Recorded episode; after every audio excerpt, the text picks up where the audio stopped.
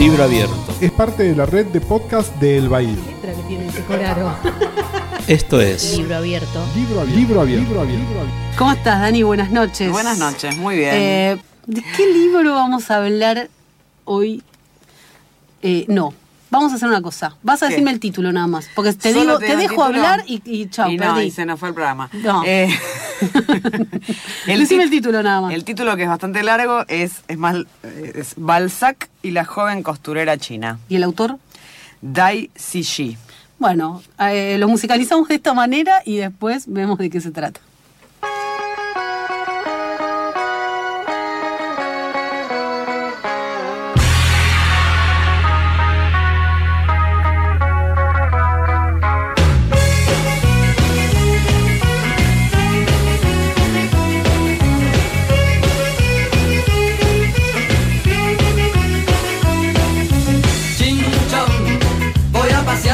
Chino. Voy hoy, porque yo sé que allí me espera un amor. Sus ojos finos brillan como el cielo, sus manos suaves parecen terciopelo. Es una geisha, es una geisha, mi amor.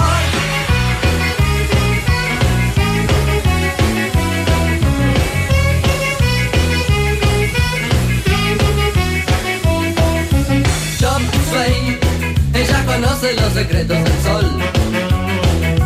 Ginseng, su cuerpo frágil es la voz del amor. Me pone loco cuando me habla al oído, logra excitar mis cinco sentidos. Es una geisha, es una geisha, mi amor.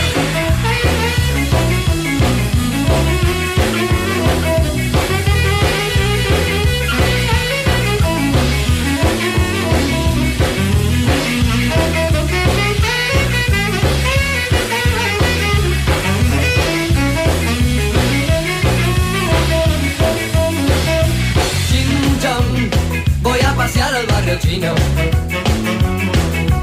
Voy hoy, porque yo sé que allí me espera un amor. Sus ojos finos brillan como el cielo, sus manos suaves parecen terciopelo. Es una geisha, es una geisha, mi amor.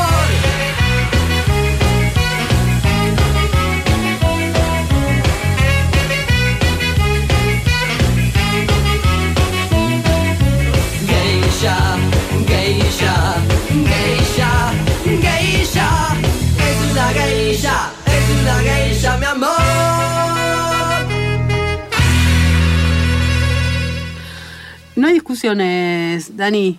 Eh, ¿Quiere arrancar eh, contando de qué se trata el libro? Leyendo una parte del libro, todo suyo. Lean. Y vamos a hacer eso, nunca lo hicimos. Dale. Por ahí No, sale. Siempre te tengo que pedir, che, te lees un Bueno, cachito, da, da. no. Bueno, no, acá vamos Dale. a arrancar. Y vamos a arrancar con el comienzo del libro. Perfecto. Dice, el jefe del pueblo, un hombre de 50 años, estaba sentado con las piernas cruzadas en medio de la estancia, cerca del carbón que ardía en un hogar excavado en la propia tierra. Inspeccionaba mi violín. En el equipaje de los dos muchachos de ciudad, que éramos para él, Lugo y yo, era el único objeto en el que parecía, del que parecía emanar cierto sabor extranjero, un olor a civilización capaz de despertar las sospechas de los aldeanos. Un campesino se acercó con una lámpara de petróleo para facilitar la identificación del objeto. El jefe levantó verticalmente el violín y examinó las negras cefes de la caja, como un aduanero minucioso que buscara droga. Advertí tres gotas de sangre en su ojo izquierdo, una grande y dos pequeñas, todas del mismo color rojo vivo. Luego alzó el instrumento a la altura de sus ojos y lo sacudió con frenesí, como si aguardara que algo cayese del oscuro fondo de la caja de resonancia. Tuve la impresión de que las cuerdas iban a romperse de pronto y los puentes a saltar en pedazos. Casi toda la aldea estaba allí, bajo el tejado de aquella casa sobre pilotes, perdida en la cima de la montaña. Hombres, mujeres y niños rebullían en su interior, se agarraban a las ventanas, se apretujaban ante la puerta. Como nada caída del instrumento, el jefe aproximó la nariz al agujero negro y lo olisqueó un buen rato. Luego hizo correr sus callosos dedos por una cuerda, luego por otra. La resonancia de un sonido desconocido dejó petrificada de inmediato a la multitud, como si aquella vibración la forzara a una actitud casi respetuosa.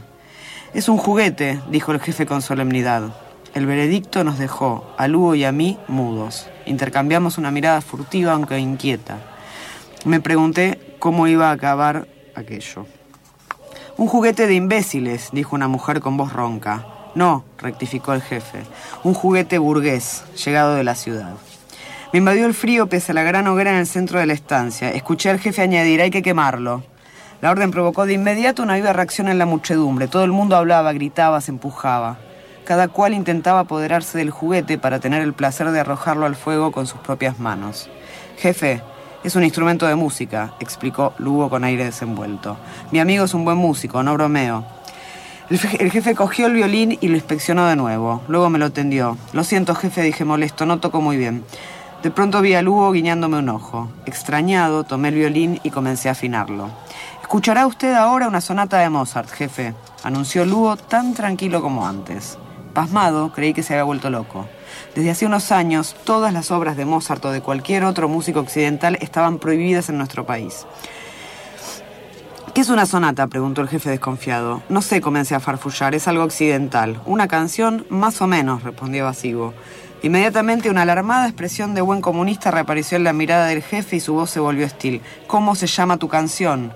Parece una canción, pero es una sonata. Te pregunto su nombre, gritó, mirándome directamente a los ojos. Las tres gotas de sangre de su ojo izquierdo me dieron miedo.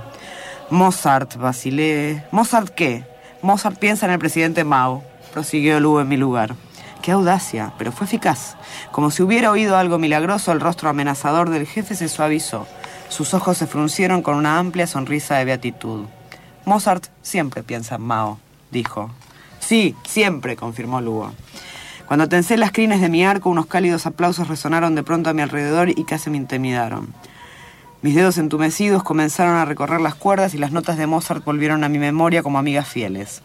Los rostros de los campesinos, tan duros hace un momento, se ablandaron minuto a minuto ante el límpido gozo de Mozart, como el suelo seco bajo la lluvia. Luego, a la luz danzarina de la lámpara de petróleo, fueron borrándose poco a poco sus contornos. Toqué un buen rato mientras Lugo encendía un cigarrillo y fumaba tranquilamente como un hombre. Fue nuestra primera jornada de reeducación. Lugo tenía 18 años y yo 17. ¿Te Así gusta? arranca, sí, claro. ¿En qué época está situado este libro? Y esto está situado finales del año 68, segundo gobierno de Mao, en plena época de lo que en ese momento se conoce como la Revolución Cultural, eh, que digamos fue un amplio programa, no nos vamos a meter acá con cuestiones No, no. chinas, aunque sí, pero, pero sí, está situado entre, en realidad entre fines de los 60 y principios de los 70. Ujú. Hubo un momento donde se puso en marcha este plan de reeducación que lo que hacían era mandar a, a los, a los jóvenes, a los chicos, a los chicos del colegio, digamos, de secundario, a reeducarse con el pueblo campesino en, En las labores. en las labores, o sea, a reeducarse, a perder su, su bur- burguesitud, por Claro. decirlo de algún modo. Y estos chicos de los que hablas, que son los protagonistas, ¿no? Del libro, Ellos son los protagonistas. llegan en, en esa instancia, en, en ese sentido, aparecen ahí él con su violín. Eh, a ver, el, el- de algún modo la trama cuenta esto. Cuenta, es, es Balzac y la joven costurera china es una novela que es varias cosas. O sea, es por un lado es una novela de aprendizaje, lo que se conoce como el Bildungsroman, es una novela de aventuras, es una novela de amor también, algo en el título ya nos va diciendo. Pero sobre todo es una novela de aprendizaje en el sentido clásico de dos personajes en un momento muy clave de la vida de la adolescencia puestos a atravesar una situación muy conflictiva, un rito de pasaje que de algún modo los va a transformar para siempre. Ellos son hijos de dos burgueses, o sea, a ver, son hijos de dos enemigos del pueblo básicamente por dos motivos. Son hijos de médicos, todo lo que- todos los profesionales en esa época eran considerados cu- cuando menos sospechosos. Claro. Encima, el padre de Lugo, el- o sea, el protagonista, el narrador en primera persona, de ningún momento dice su nombre, pero Lugo, que es su amigo, con el que va a hacer toda esta, va a transitar toda esta aventura, es hijo de un dentista que atendió a Mao, que parece que le eh, arregló la- el comedor, y lo contó. Hasta ahí veníamos bien. En el momento en que lo contó, bueno, un poco describe la novela, digamos, la persecución, el encarcelamiento, los tribunales populares, digamos, todo ese momento en el cual, digamos, los chicos eran enviados, los padres eran, ya te digo, encarcelados, enjuiciados por tribunales populares, denigrados, considerados enemigos del pueblo, cargados, bueno, toda una serie de barbaridades. Y los chicos eran, eran enviados al campo a aprender lo que había que aprender. Digamos, Claro. Todos los libros estaban prohibidos, salvo el libro rojo de Mao y cosas que tengan que ver, digamos, incluso estuvieron cerradas en esa época las escuelas. Estos son datos de la realidad más allá de lo que cuenta la Sí. novela. Eh, en ese momento de la revolución, Mao tuvo dos periodos presidenciales, este fue el segundo, había mucho conflicto interno, eh, entonces se agudizaron mucho las tensiones y las... Estamos haciendo un reduccionismo, ¿no? Sí, Pero claro. la, la salida que encontró Mao, entre otras cosas, fue armar este plan de la revolución cultural que se puso muy estricto y muy, digamos, este, muy duro. Claro. Entonces, si vos eras hijo de un obrero o de un intelectual revolucionario o de alguien más o menos normal, se leen las comillas en radio, eh, tenías posibilidad de volver al cabo de, de un tiempito o un par de años, ya te volvían de nuevo a tu casa. Eh, Si eras hijo de un contra, si eres hijo de un enemigo del pueblo, tenías, o sea, la novela, que es ficción, dice que las posibilidades eran de una en tres mil. claro. O sea que ellos dos posibilidades de volver de ahí no tienen. Claro. Eso, o sea, son prácticamente nulas. Eh, entonces, bueno, ellos los mandan a este lugar que se llama las montañas del Fénix del Cielo. Que hoy estuve, empecé a googlear, pero la verdad es que no tuve tiempo de investigarlo a fondo porque mi conocimiento de, de la geografía china es bastante escaso. Eh, no sé si es un nombre poético o real, pero claramente uno se puede imaginar la, la ubicación. De hecho, bueno, una de las cosas que veníamos hablando antes eh, es que la película tiene, digo, el libro tiene película y la película está hecha por el mismo autor porque el autor es, es escritor y, y cineasta. Ujú. Y eh, digamos, el, el- de algún modo lo que sí se ve más en la película y está contado en la novela, pero la película es muy impactante, son estas montañas altas, escarpadas, este, con unos precipicios gigantes y ellos que tienen que pasar por unos caminitos. Bueno, además, por supuesto que la tarea de reeducación les dan las tareas más horrorosas del pueblo, los maltratan, los humillan. O sea, la primera tarea que le dan, para que te des una idea, es llevar el abono humano Mm. en los hombros, en unos cuencos abiertos, hasta las plantaciones. Este, trata de que no se te vuelque encima. Claro, claro. Después los mandan a trabajar a las minas de carbón, es decir, todo un... ¿no? Estos pibes pasan por todo eso. Estos pibes pasan por todo eso. eh, y decíamos, ¿no? Que bueno, de algún modo, lo que tiene la novela es que no es trágica, está contada, como vimos acá en esta primera escena, ya se ve esa cosa de cierta pillez, cierto tono humorístico. Sí. No, no es, un- no es una novela humorística, No es, un- mucho menos. no es una tragedia. No, no, no, o sea, no hay nadie, o sea, por supuesto que lo que están contando es tremendo. Y después vamos a entrar como en otros aspectos de, de- de cómo está contada la novela, pero es muy, aparte es una novela muy lineal, muy, no, no tiene ningún artificio, digamos, este, típicos de, es más como más oriental en ese sentido, digamos como en el sentido de que no, no, no tiene revoleos estructurales ni formales. Una novela con principio, fin, un desarrollo muy clásico, eh, es muy cinematográfica, porque bueno, también está escrita por una persona que hace Claro. cine. Sí, sí, Eh, todo, lo que, to- todo, lo que leíste te lleva a, a- a imaginarte. Lo ves con mucha claridad. Claro, enseguida te armas la escena en tu cabeza, eso está bueno. Y bueno, y lo que tiene también la novela, además de ser una novela de aprendizaje, de ser una novela de amor, es una novela que habla mucho también de la amistad, por supuesto, este vínculo entre ellos dos se va a ir desarrollando, este, se va a ir, digamos, contando a lo largo de la novela. También es una novela autobiográfica, porque el autor, el señor Te iba, te iba a preguntar. Sí. Bien. bueno, hijo de médicos, Ajá. Vivió. vivió exactamente eso que está contando. Ok. O sea, los padres los encarcelaron, a él lo mandan a reeducarse también. Él era de una zona. También todo lo que cuenta es interesante porque, bueno, viste, más allá de que uno no sepa nada de China, como que en cualquier país, cuanto más te alejas de la costa y más adentro te metes, más densa Sí, es la cosa, claro. menos posibilidad de intercambio con el afuera, etcétera. Esto Y él- es un pueblo perdido allá en la, Claro. A él lo mandan a un ya él pueblo lo así. mandan a reeducarse, sí. Bueno, después igual cuando en el medio se muere Mao, que se muere ahí muy, muy cercanamente, en el 73, 74, no me acuerdo. Eh, entonces cuando él vuelve ya tiene la posibilidad de ir a la facultad, o sea, puede volver. Claro. Estamos hablando ahora del autor, Del no, autor, del- no de los del- personajes. no de los personajes. Él puede volver, tiene la posibilidad de entrar a la escuela de arte, estudia historia del arte, consigue una beca para irse a estudiar afuera, él quería ir a Japón, pero finalmente lo mandan a Francia. Entra en contacto con la obra de Buñuel, que le vuela Claro. la peluca. Hay algo también del surrealismo ahí flotando en la película y, en- y en el libro también. Eh, él tiene qué edad aproximadamente? Ahora, él es del 54, o sea que debe tener unos 60 y pico. 70, ¿no? No, menos, malísima menos. con las cuentas. 61, 60, 62. Exacto. Bueno, él ya, ya tiene, tiene cuatro o cinco novelas escritas, sigue en actividad, imagino, y tiene también otras tantas películas. De, les recomiendo si la quieren ver, digo, si quieren leer el libro, por supuesto, para mí siempre es mejor, la no- siempre el cine clausura sentidos, entonces en alguna medida... Yo la vi muy cerca de haber releído el libro, entonces peor, ¿viste? Claro. Porque la ves más tosca, que yo. La, la película está más centrada en algunos aspectos, de hecho, tiene, tiene bastantes variaciones, con, sobre todo con el final. Eh, y el libro está, mm, digamos, más en esta construcción, en los diálogos, en, bueno, en, en otros aspectos que, que la literatura permite que, que fluyan mejor que, que el cine y a la inversa, ¿no? Bien. Eh, te decía que tuvo varias novelas publicadas, entre ellas eh, hay algunas que se consiguen acá todavía.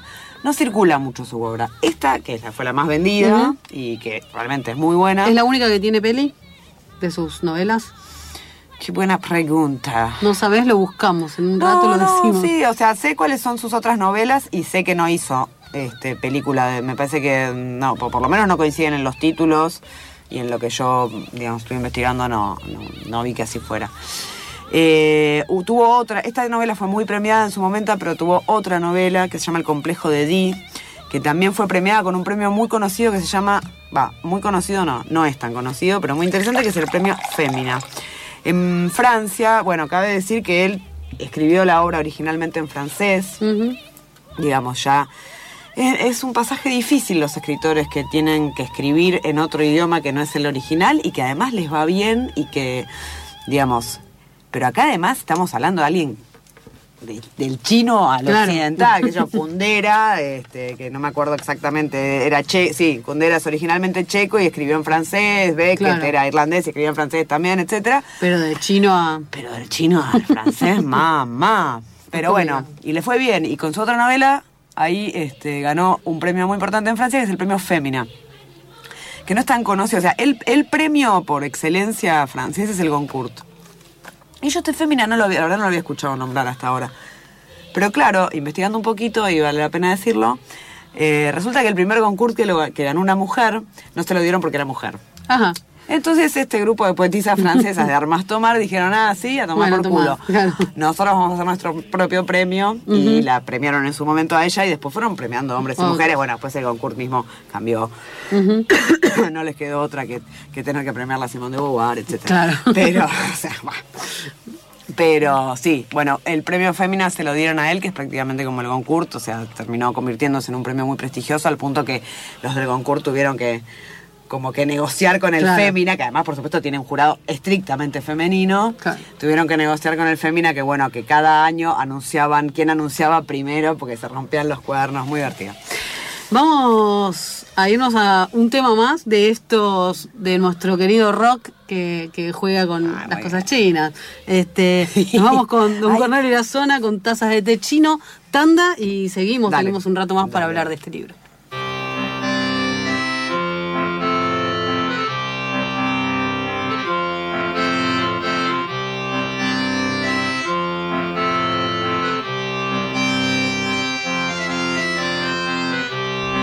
Una vitrola a gogo, tocando y tocando. Pozo guerrillero irascible, bombardeando, bombardeando. Demostró el pavor de una manera peculiar. Resortes de sillón de casa familiar. Antigua Kalimba, antigua, antigua Kalimba.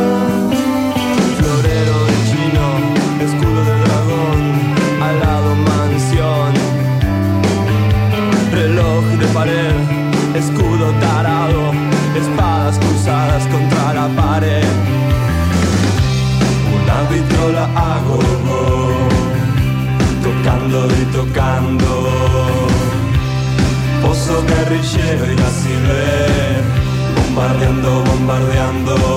Lugar teniente cabizbajo, doctor en medicinas, experimentando cuerpos comidos por escarabajos. Un anaquel con escalpelo sin sangre, dentaduras postizas con enervaduras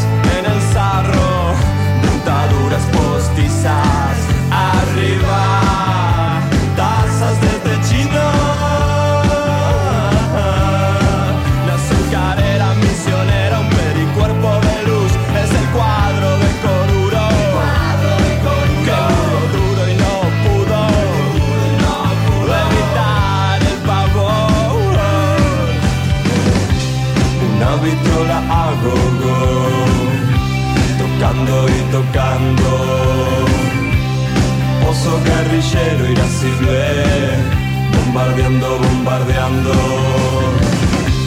Una vitrola a go-go, tocando y tocando.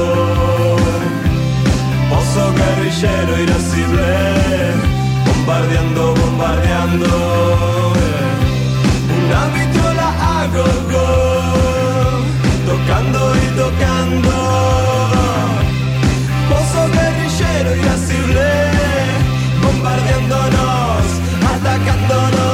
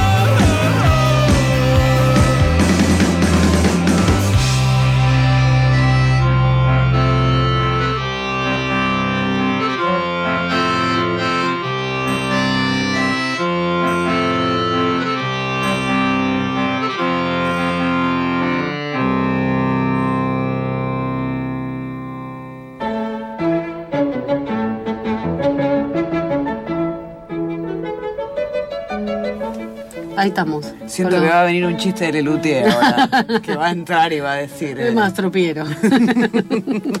Bueno, estamos escuchando a Mozart. Claro, ¿verdad? sí, Porque sí, tenemos un violinista cual. en el argumento que nos da la excusa para hablar de los vínculos entre la literatura Permiso. la música. Eh, estamos hablando del libro Balzac y la joven costurera china de Dai Sijie. Sijie, se dice. bueno, no sé cómo se dice. no sabes No sé, te digo te- Alguien, si, si alguien sabe. Si alguien viene y me lo discute. Claro. Eh, volvemos a decir que tenemos unas bolsas hermosas que hay fotos por ahí de, de Alamut para que se lleven y lo vayan a buscar por la librería Alamut que está en Borges 1985. 85, sí, sí. Bien. O en todo caso sería también Siji Dai, porque me enteré en estos días que es costumbre eh, que en los nombres chinos se ponga primero el apellido, después el nombre. Ah, Entonces, si vos venís y le decís Dai, es como yo te dijera que haces Garrido. claro. No. ¿Cómo estás? Bien, No. claro. ¿Cómo le va Fernández? Claro, ¿qué tal Fernández? ¿Todo bien así. Eh, bueno, estábamos con estos dos chicos que están Sí. siendo reeducados Sí. en plena revolución cultural Ujú. de la Mao, de la China comunista de Mao. De fines de los 60, principios de los 70. 70. Lo que es lindo, ¿sabes qué es? ¿Qué? Para la gente curiosa, a ver, la novela es linda, está, tiene Es moño, está redondita, tiene 180 páginas, la van a disfrutar, la van a pasar bien, no van a tener ningún problema. eh, Te vas, si alguien fin tiene, de, la- te vas el fin de largo de diciembre, te la llevas y te lo lees. pero perfecto y te En sobra tiempo, claro, te sobra vayas, tiempo, sí. llévate otro. Claro. Eh, pero, ¿dónde está? Ah, lo que a mí me gusta muchas veces, ahora está muy de moda el tema de la novela histórica y tal, que me parece un, viste, un- Sí. como discutible el género y demás. Pero a mí me gustan las novelas, que además de que esté buena la novela, te cuente, tenga algo más de información. Claro. Bien, entonces, me acabo de comer un de, leer un bodriazo Sí. porque estaba ambientada en Sicilia en la Segunda Guerra, entonces como yo quería saber de Sicilia en la Segunda Guerra, la historia era una bosta, pero este, me enteré alguna que otra cosita que no sabía. En este caso se dan las dos cosas, que cuenta, digamos, a ver, estamos hablando de ficción, ¿no? Sí. No es que lo que el ñato cuenta es estrictamente fue así, pero fue así, digamos. Ahí es donde entran los, los matices del narrador, los matices de una novela que es claramente anticomunista, ¿no? Digo, esta descripción que Claro. acabamos de ver. Sí, sí, sí. Yo me, me- me dio como una, un poco de crisis de, de conciencia cuando venía para acá y dije, me va a dar una novela que es muy anticomunista. Pero después pensé, viste que uno, o sea, se me ocurrió que uno tiene como, con el comunismo, la distancia te ayuda. O sea, como de Cuba uno no, no hablaría tan mal. Claro. Ya de Rusia te importa un poco menos, porque... Y ya de China, que nadie entiende una mierda, menos que menos. Entonces dije, bueno, la novela está buenísima, describe una época histórica, es muy interesante. Aparte, no puedes, no puede no ser anticomunista la novela porque es el anticomunismo de alguien que, o sea, te la agarran ahora y te dicen, muchacho, claro. usted se va al campo a carrear mierda. Y, Claro. Pero le parece, ah, le parece mal, lo mandamos a las minas de carbón. No, claro. Ah, tiene paludismo, lo tiramos en el agua helada que seguramente le va a hacer bien. Claro. Bueno, todo eso les va pasó mal. pasando a estos dos chicos que por suerte Pasa algo lindo en el medio, si no, nos pasan dos, deprimimos. pasa- básicamente pasan dos cosas muy hermosas que son, los, digamos, los dos motivos. Un motivo por el cual la novela está hoy acá, que tiene que ver con la música y tiene que ver con el arte. Uno diría, en este contexto de dos jóvenes que los mandan a las mismas mazmorras, que la van a pasar Sí. tremendamente mal, que probablemente no salgan nunca de ahí, Sí. eh, ¿qué los salva? ¿Bien? ¿Qué los Dijimos antes. Y los salvan un par de cosas. Por un lado, los salva el amor y la amistad, así de tonto como suena y de naif. Porque conocen a, la, la a joven la costurera joven china. costurera china, que es la que le da el título. En el francés, en el original, son dos palabras. Esto lo tuvieron, viste, en la traducción al español, la atelier chinoise, la petite atelier chinoise. Disculpen mi francés. Claro. Eh, en español suena un poquito más tosco.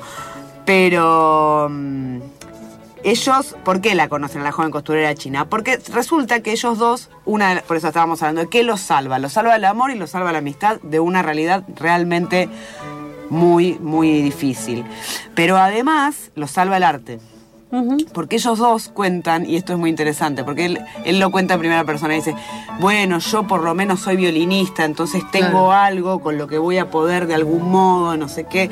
Y dice, en cambio Lugo, la única, el único grandote que tiene es que es un gran narrador oral. Qué bueno. Y resulta que el jefe del pueblo le, le encantan las, o sea, vienen las tradiciones de las de los relatos orales, entonces le encanta escucharlo a Lugo. Ah, entonces, bueno. ¿qué es lo que empieza a pasar? En el pueblo, que queda tres días de caminata por unas montañas bastante escarpadas, en el pueblo de Yongqing pasan la película. Una vez a la semana en la cancha de baloncesto, como dicen ellos, pasan la película, en general son películas de propaganda o Claro. albanesas o norcoreanas o lo que sea. Entonces los mandan a ellos, como imagínate, a- estamos hablando de lugares donde prácticamente no habían penetrado los occidentales hasta 1970. Ujú. ¿Bien? Eh, Los mandan a ellos. Los mandan a ellos a que vean la película. Sí. Y entonces vuelven y cuando cuentan. vuelven la cuentan Ah, en la casa del pueblo. Muy bueno. Es una maravilla, no es una maravilla. Es hermoso. Bueno, Es un gran momento. eso, eso es lo que a ellos los salva. Por un lado, el amor- y en esas idas y vueltas la conocen a la costurera. Y ahí viene la historia de amor y un poco el triángulo que se empieza a esbozar. Ya, ya, ahí no voy a profundizar porque No. si no cuento la Lea, historia. lea el libro. Lea el libro. Pero además, esto que pasa con el tema de que ellos vuelven y cuentan y demás, pasa. Hay, hay otro dato muy importante en la novela, que es que en el pueblo de al lado hay otro chico, otro reeducando como ellos. Que es el cuatro ojos, que básicamente es el cuatro ojos porque es el único que tiene anteojos. o sea, en la montaña nunca nadie ha visto un par de anteojos. Claro. Eh, claro, yo, esa es la parte que uno dice, bueno, por ahí está exagerando un poco. China profunda igual, yo en Sí. 1968 no Puede pondría ser. las manos No, en que claro. fuera tan diferente, pero eh, este Cuatro Ojos, ellos se dan cuenta, es hijo de una poeta, una poeta, y de un, y de el padre, los dos escritores, la madre poeta, el padre prosista. Y se dan cuenta por una serie de cosas. Un día van a la casa y el tipo estaba en otro lado y no sé qué. Ellos comparten comidas y no sé qué, y son como amigos de pueblo a pueblo. Que este muchacho tiene una valija llena de libros. Wow. Escondida, por supuesto, porque No todo estaba puede, prohibido. claro. O sea, todos los libros estaban prohibidos, salvo Sí. excepciones. Pero además resulta que esta valija tiene los libros más prohibidos de los prohibidísimos de todos, que son libros occidentales. Claro. Entonces, cuando ellos descubren eso, encuentran la forma para hacerse con la valija, que tampoco vamos a contar porque es parte de la trama, pero bueno, ahí, ahí empieza la, la segunda vida de ellos, que es la posibilidad, porque claro, cuando ellos, ellos no llegan a poder acceder a la literatura Claro. directamente, porque en el momento en que ya podían leer, viene la revolución, quedan los colegios quedan cerrados un par de años. Claro. Cuando pueden volver al colegio, ya las materias, las únicas materias que daban eran industria y ganado. un Chao. mole cósmico. Y, y bueno, y ahí Y viene. entran en un mundo aparte. Y entran en un mundo aparte y aparte acá, es donde la novela... En, la, en el cine tiene algunas diferencias, porque en el cine, en la película le metieron algunas variaciones como que ellos hacen de cuenta que le están contando la película a los del, de los, a los del poblado, que son todas ya películas, insisto, de propaganda, Sí. eh, y, y le cuentan una novela de Balzac, ponele, o Claro. de... O El Conde de Montecristo de Dumas. Eso Ah. está en la película. En la novela no es así, pero sí lo que pasa en la novela es que, de algún modo, las tramas de los libros de los que ellos van hablando operan como. O sea, ellos dicen que están leyendo el, Monte, el Conde de Montecristo de Dumas y hay una serie de momentos en la novela donde está ocurriendo la trama del Conde de Montecristo, o sea, o por lo menos en el momento de la venganza, digamos. Se empieza como a mez- Se entremezclar. empieza a volver una novela, este, igual, a ver, esto es, es fácilmente accesible, no es una novela compleja, ni nada, pero donde eh, se empieza a terminar, a convertir en una novela que como toda la literatura habla de sí misma, pero acá como muy abiertamente, ¿no? Entonces, eh, ese es el momento como donde ellos empiezan, donde tienen la posibilidad de, de- de acceder, imagínate, viven en una casa sin iluminación, sin nada, nada, nada, básico, básico, básico, total, acarreando mierda todos los días, literalmente, y... eh, ¿Y la ¿Cómo litera- leen? ¿Cómo- cómo- se- ¿Tienen vela? ¿Tienen Sí, algo? sí, sí, sí, sí, bueno, sí. Leen a vela. Bien. Y mm, el- cuando empezamos a hablar de, de, de esta columna hace mucho, mucho tiempo, de- decidimos que los libros que, que ibas a traer iban a tener que estar relacionados de alguna manera con la música. Y aparte de con el violín y Mozart, ¿cómo se relaciona con la música Y, adem- el libro? a ver, eh, en realidad, para mí lo, es esto que hablábamos recién, la- el modo de redención de estos dos personajes muy desgraciados, en una situación muy adversa, la redención de ellos, la posibilidad de sobreponerse a lo que les está ocurriendo, es a través del arte. Eh, el violín el- y la música queda como en un segundo plano porque a ver, por eso decía al principio, tienen dos formas de redención o de, o de salvataje. Una que tiene que ver con el amor, con la amistad, etcétera, Y otra que tiene que ver con el arte, claramente.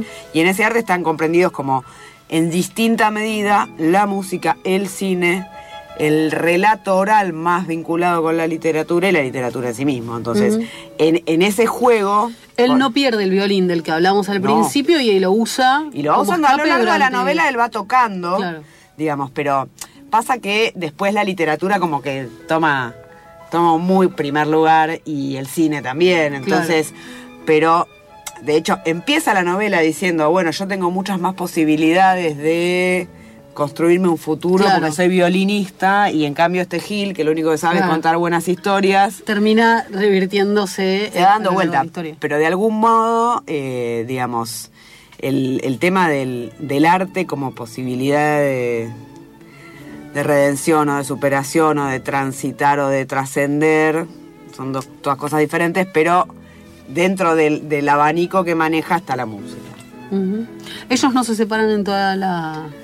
En toda la novela, ellos están juntos casi todo el tiempo. En un momento, el, el Hugo, el, el narrador, digamos, el contador de historias, tiene que volver a la ciudad por una situación muy específica.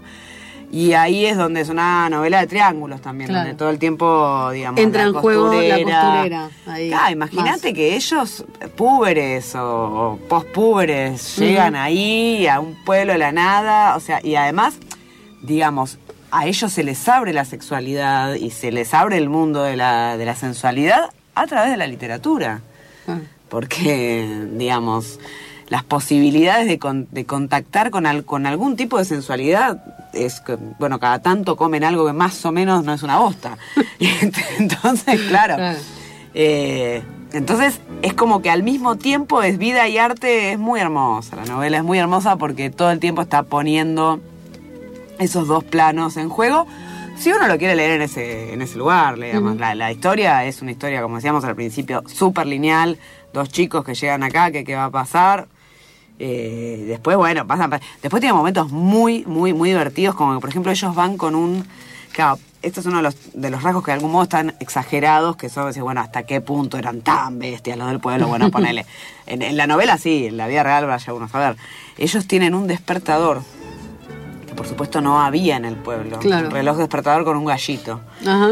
Entonces, claro, el jefe va todos los días porque eso es de ellos, porque están sus pertenencias y qué sé yo. Entonces, no es que se lo puede quedar, no es que se los va a robar, pero va todos los días a ver qué hora es.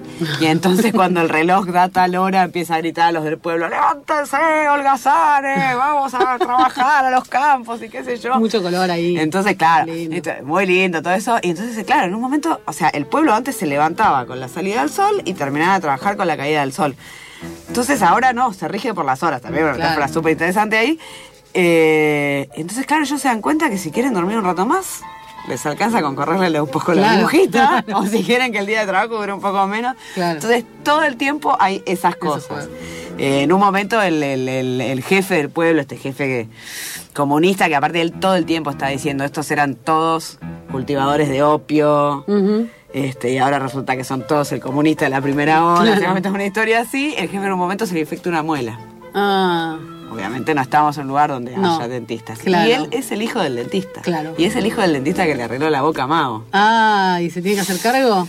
Y tiene que atender esa situación en un lugar sin luz. Uh, Qué Este, momento. Y mejor que te quede bien la boca el del jefe. jefe porque se te drepudoto.